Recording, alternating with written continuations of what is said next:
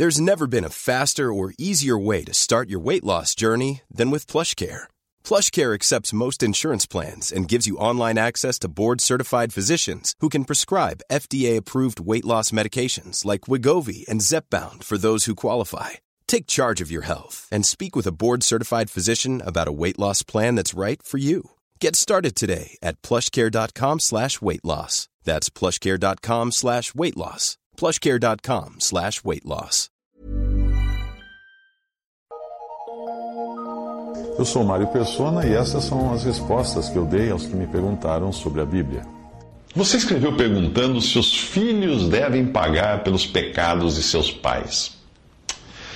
As pessoas que acreditam que um cristão hoje pode ser punido pelos pecados de seus pais ou antepassados, o que alguns chamam de maldição familiar, interpretam erroneamente os textos do Antigo Testamento, como o Êxodo 20, de 4 a 5. Lá diz: Não farás para ti imagem de escultura, não te encurvarás a elas, nem as servirás, porque eu, o Senhor teu Deus, sou Deus zeloso, que visito a iniquidade dos pais nos filhos, até a terceira e quarta geração daqueles que me odeiam. Primeiro, é bom explicar que a imagem de que fala o versículo não é a imagem que fala para não fazer imagens, nem curvar elas, nem adorar, etc. Essa imagem uh, não é uma fotografia, não é um desenho qualquer, mas é uma representação de Deus, uma representação da divindade. O texto está se referindo à idolatria, que é a substituição da adoração a Deus pela adoração de qualquer imagem ou objeto que seja uma representação da divindade. Agora vamos à segunda parte do versículo que traz uma ameaça. Sou Deus zeloso que visito a iniquidade dos pais nos filhos até a terceira e quarta geração daqueles que me odeiam. Fica muito evidente aí que Deus está se referindo ao pecado da idolatria, ou seja, substituir Deus por algo que seja uma representação visível da divindade.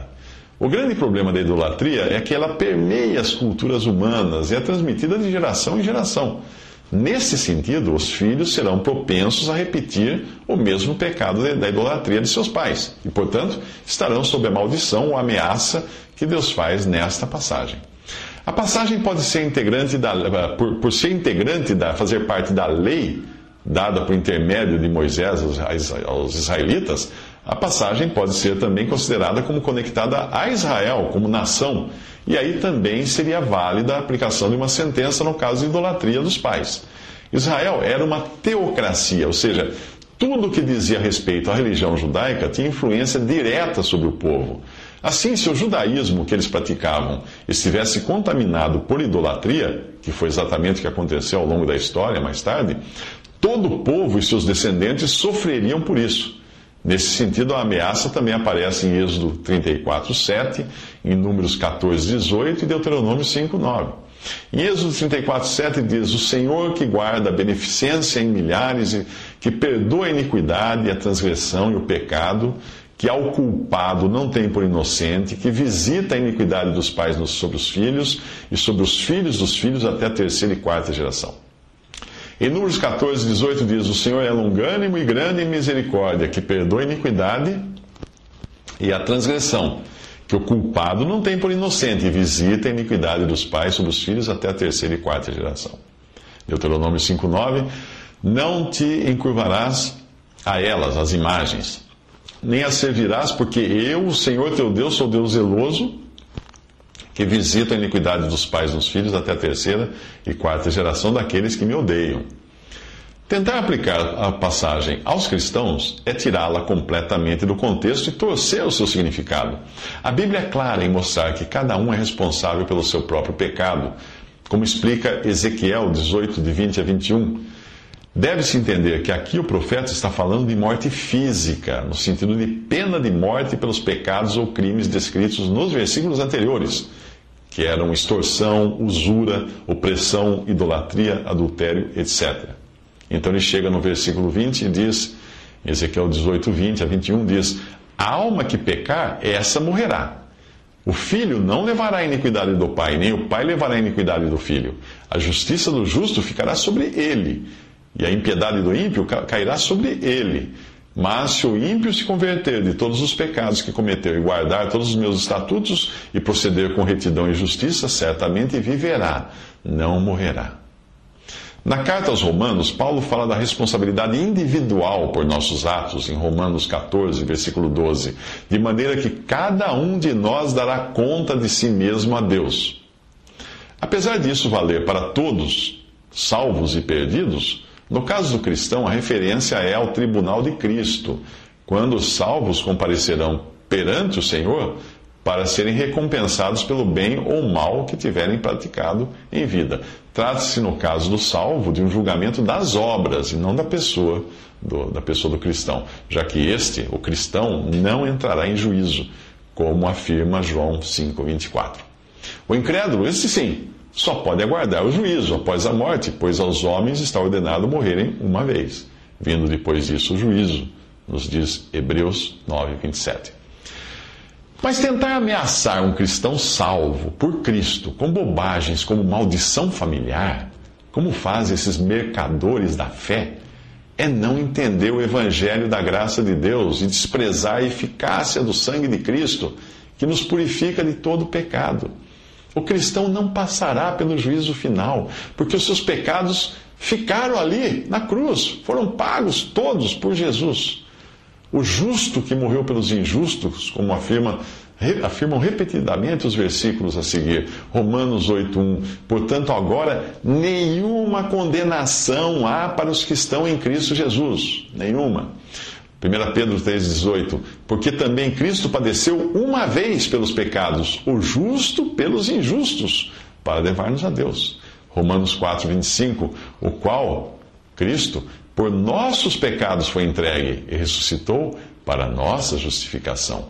1 Coríntios 15, 3, porque primeiramente vos entreguei o que também recebi, que Cristo morreu por nossos pecados, segundo as Escrituras. Gálatas 1,4, o qual se deu a si mesmo por nossos pecados, para nos livrar do presente século mal, segundo a vontade de Deus nosso Pai. Hebreus 1,3, o qual, sendo o resplendor da sua glória e a expressa imagem da sua pessoa, e sustentando todas as coisas pela palavra do seu poder, havendo feito por si mesmo a purificação dos nossos pecados, assentou-se à destra da majestade nas alturas. 1 Pedro 2,24, levando ele mesmo em seu corpo os nossos pecados sobre o madeiro para que, mortos para os pecados, pudéssemos viver para a justiça e pelas suas feridas fosse sarados.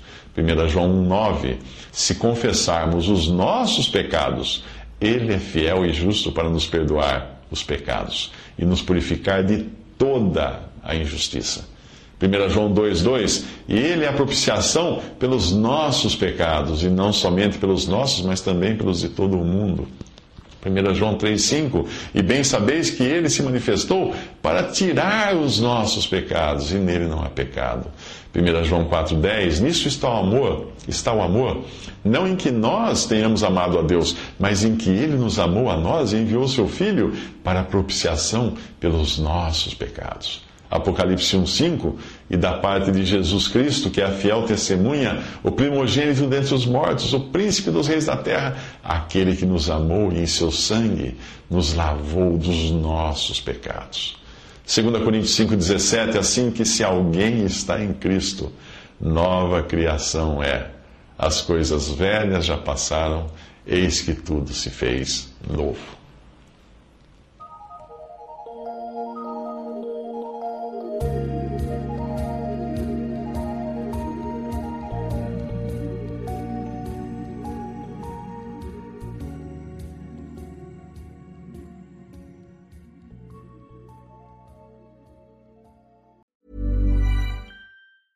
Planning for your next trip? Elevate your travel style with Quince. Quince has all the jet setting essentials you'll want for your next getaway, like European linen, premium luggage options, buttery soft Italian leather bags, and so much more. And it's all priced at 50 to 80% less than similar brands. Plus, Quince only works with factories that use safe and ethical manufacturing practices. Pack your bags with high-quality essentials you'll be wearing for vacations to come with Quince. Go to quince.com slash trip for free shipping and 365-day returns.